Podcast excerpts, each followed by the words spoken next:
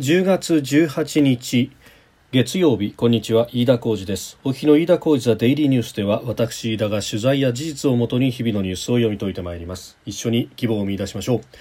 え今日取り上げるニュースですがまずは明日衆院選が公示されます。それに先立って日本記者クラブで与野党9党首の討論会が行われました。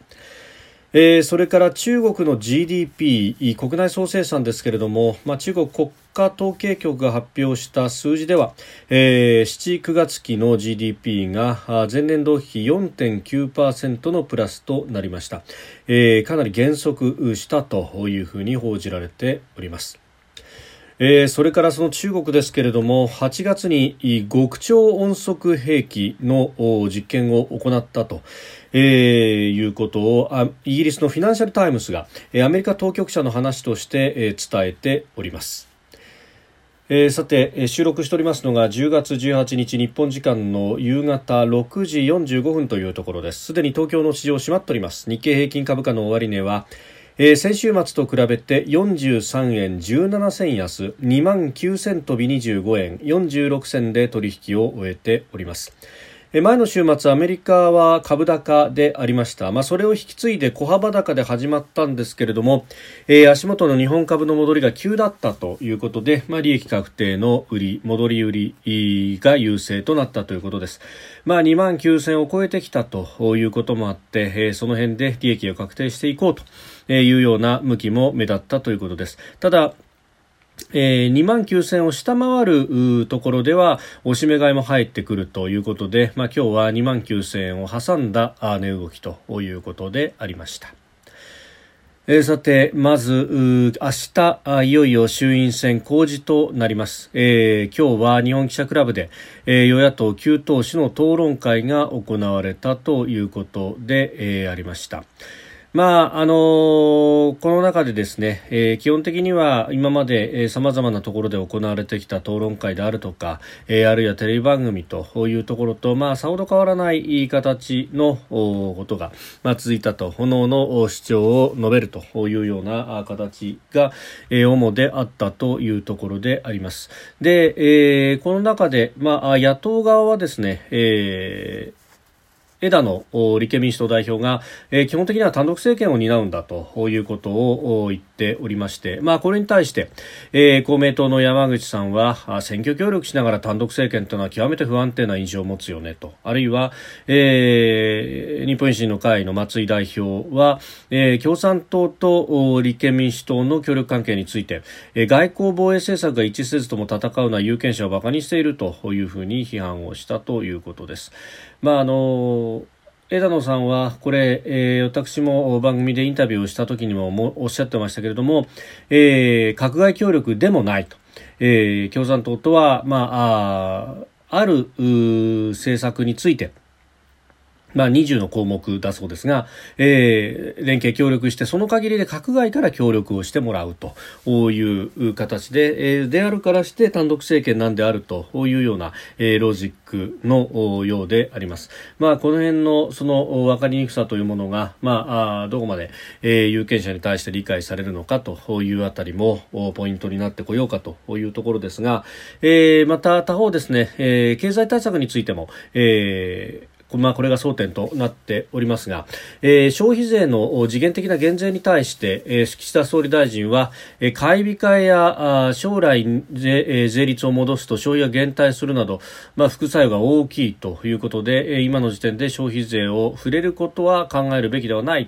というふうに言明をしたと、まあ、自らオプションを絞ったというような形になるわけでありますが、まあ、私はあ、まあ、この後コロナがどうなっていくかというのもありますけれどれどもうん、まあ、消費税の減税というものを、まあ、この段階でオプションから完全に、えー、排除してしまうというような姿勢が果たして本当にいいのかな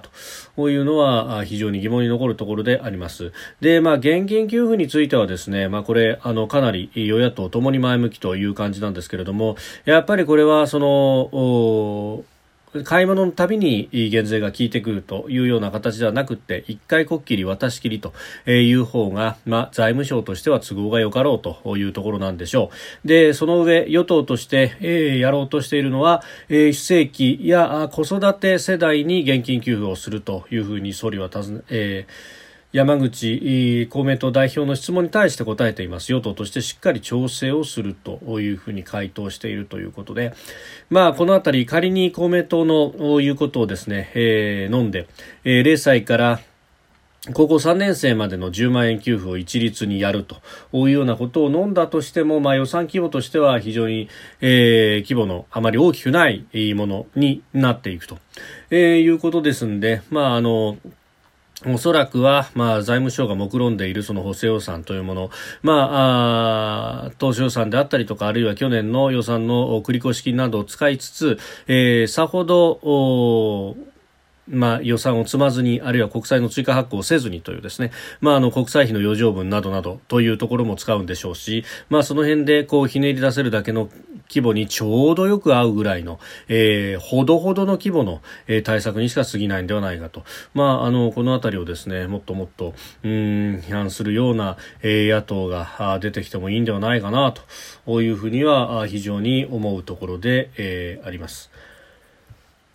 えー、そして、まあ、あの外交安全保障に関してもね、えー、議論になったというところで、まあ、このあたり、えー、国民民主党は外交安保現実論であるということを、まあ、おっしゃっています。まあ、そして、えー、外交安全保障の面でも、まあ、あの立民と共産は、まあえー、協力していくんだということは、えー、おっしゃっていますけれども、まあ、ここら辺の具体的な策というのはむしろ具体的なところに突っ込んでいけばいくほど、えー、そこの整合性の矛盾というものが出てきてしまうのでなかなか、えー、表には出てこないと。私も枝野さんあるいは小池さん、えー、小池さんあれですね、えー、共産党の初期局長ですが、えー、質問をさせていただく機会がありましたけれどもなかなかそこに対して具体的にじゃあ我が党はこうするんだと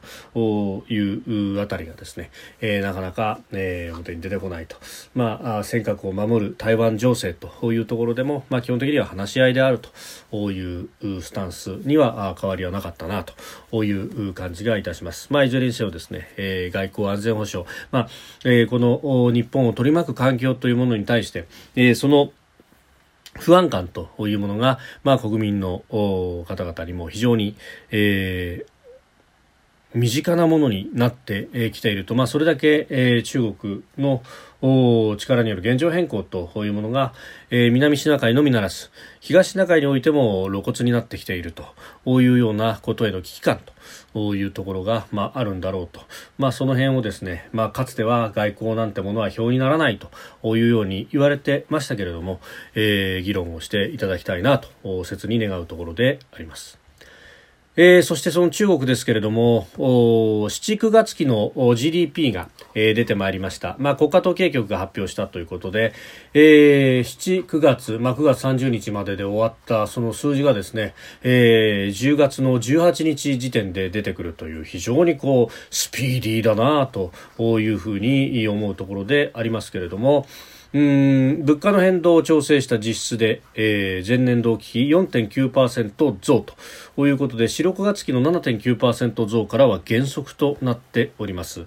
まああの素材高で収益悪化企業の投資が伸びなかったというような説明がなされています、えー、また新型コロナの感染再拡大で移動制限があって、え、消費が抑え込まれたということで、えー、中国景気の停滞感が強まっているというふうな解説がなされております。まあもちろんその中にはですね、えー、もう素材高によって、え、停電が起こってで、え、収益を改善しようにも工場を動かせないというようなことも起こったのがこの時期でももありましたし、まあ、あの中国恒大などなど、えー、不動産バブルにも限りが見えているというあたりで、えー、消費も差し控えるという向きもありますし、まあ、それだけじゃなくていろんなところで不安が出てきているということが、まあ、そういった数字にも現れているんだろうということでありますし、えー、また公式の数字でこれがっていうことになると、まあ、それをどこまで信じるかっていうのは人次第ですけれども、まあ、うん悪い予想をする人はもうこうなってきたらゼロに近いところまで落ち込んでるんじゃないかというようなあことも言われております。で、他方ですね、この素材高等々が、まあ、物価の上昇というところになってくると非常にまずいことになると。まあ、あの、先日、卸売物価指数は、えー、月次ですけれども10%余りのプラスということになっておりました。で、他方、消費者物価指数の方を見ると、まあ、これはあの、社会主義経済であるということで、まあ、統制がまあ、聞いている分だけ、えー、さほど上がってはいないというふうな数字が出てきてますけれどもということは、えー、企業セクター等々にそのしわ寄せがいっているということそして、えー、これが回り回って雇用の悪化等々につながってくるとどんどんと社会不安にもつながってくるというようなことにもなってくると。うんまあ、あの総じて、えー、中国経済非常にまずい。そして、えー、社会に不安の広がるというようなあ客観的な数字が出てきているんだろうと思いますしまた、えー、そういった数字が出てきて実際に社会不安がということになると、えー、これを打ち消すために外に出ていくということになってまいります、えー、分かりやすい敵を作ってそこにいい気持ちを集中させるということになろうかというところなんですが、えー、そこへ来てですね、えーえー、こんなニュースが夕方にかけて入ってきました。ソニーに罰金1700万。えー、700万円、えー、中国の尊厳損なうと当局という見出しがついております。これ共同通信の見出しですが、えー、日中戦争の発端となった盧溝橋事件から84年にあたる日に新製品を発表するとの広告を出し、えー、中国国家の尊厳を損なったとして、えー、北京朝陽区の市場監督管理局は18日までに、えー、ソニーの中国法人に100万元およそ1770万円の罰金を課したということだそうです。えー、まあ驚くというかなんというかですねまあ、しかも、これ、広告を出したのは、あ今年6月30日の夜であったと。7月7日の夜に新製品を発表しますよという、まあ、予告の広告をですね、インターネット上に出したと。で、この7月7日がどんな日かというと、盧溝橋事件発生とほぼ同じ日時であったということで、まあ、中国で批判の声が殺到したんだそうですが、えー、まあ、7月1日に広告を削除し不適切だったとして謝罪をしていたということであります。まあ、あのネット上の、まあで大騒ぎになったといわゆる炎上したというやつですけれども、まあ、中国の、えー、このネット環境においてですね炎上するということ、まあ、これはあの当然、ネットユーザーたちの、えー、気持ちに火をつけるというようなことで、えー、この扱い一歩間違うと社会不安であるとか、あの政府に保護詐欺がというようなことにもなるんで、炎上一つとってもですね、この炎上が許されるということ自体が、えー、中国政府の意向を出し、まあ、ひょっとするとですけれども、まあ、あその火付け役という人たちも自然発生的に生まれたのか、えー、それとも何らかの意図を持って、えー、火をつけるような人たちが、えー、政府サイドにいるのかというようなところ、まあ、その辺の詳細は分かりませんが、まあ、いずれにせよですね、えー、こんな難癖で、えー、罰金に処せられるという、まあ、行政罰を食らうと。いうのが、まあ、中国という国の、まあ、実情であるということ、まあ、チャイナリスクというものをですね、えー、核もまざまざと見せつけられると、まあ、あのひょっとすると本気で外資系の企業を排除している排除しようとしてるんじゃないかと、まあ、あのそれだけですね、えー、敵を作るということに躍起になっているのかと。うんいうこ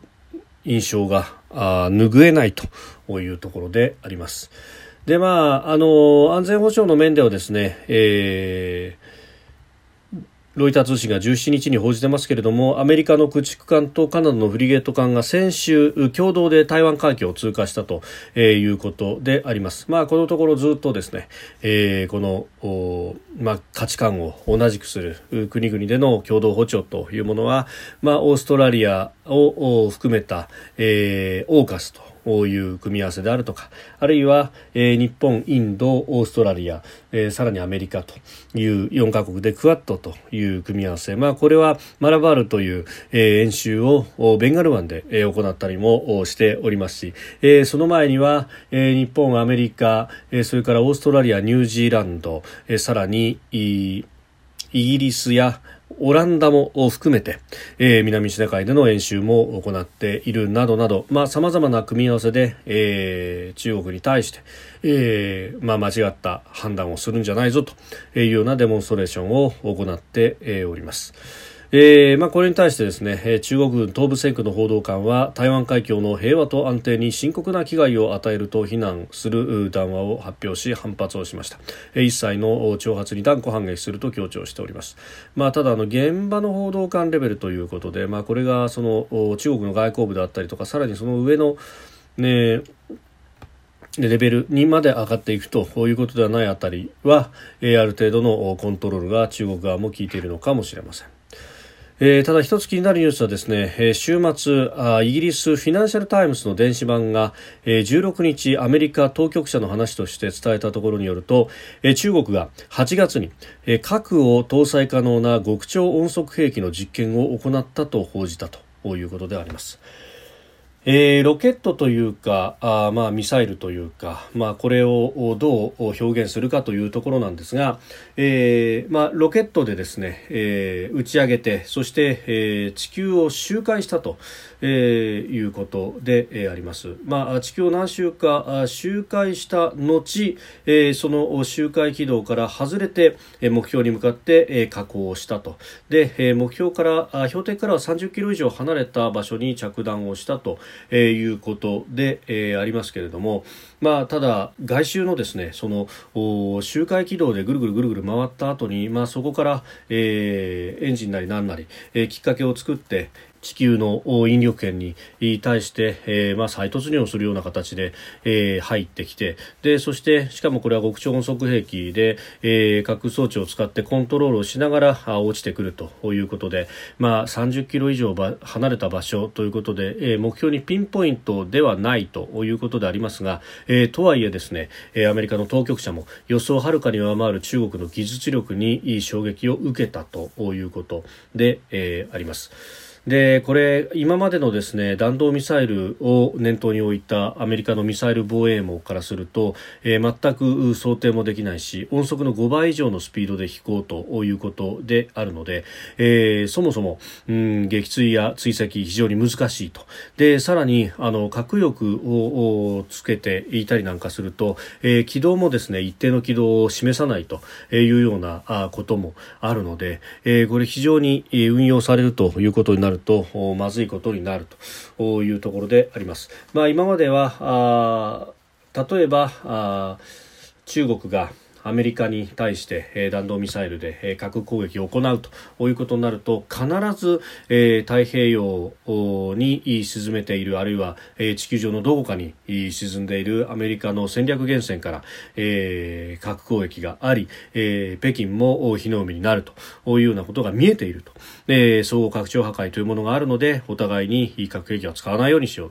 ということが、ま、あ計算ができたわけであります。で、えー、一方でですね、まあ、この極超音速兵器確実に、えー、今はどこかの国がそれを妨げるというようなあミサイル防衛網はできていませんのでうんそうするとバランスが崩れる恐れがあるということであります。まあ、これはかなりの衝撃なんではないかというふうにも思うところですし、まあ、こういったことで、えー、戦略均衡が崩れる恐れがあるというところ、まあ、アメリカにとっては例えばあの宇宙計画において、えー、ガガーリン少佐が、うんえー地球上で初めて、えー、ボストーク1号という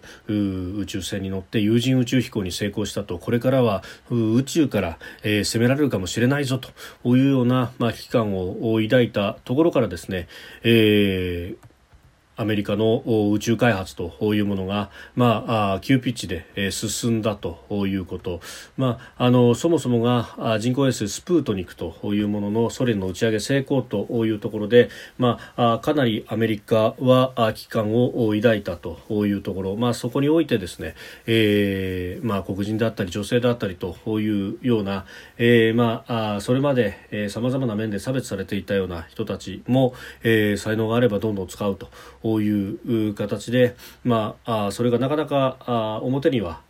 今まで出てこなかったところもありましたが近年は、えー、そうした方々の功績というものが、まあ、例えば映画化されたりなんかしてですね、えー、表にも出てきた、まあ、それを見るとアメリカのその危機感を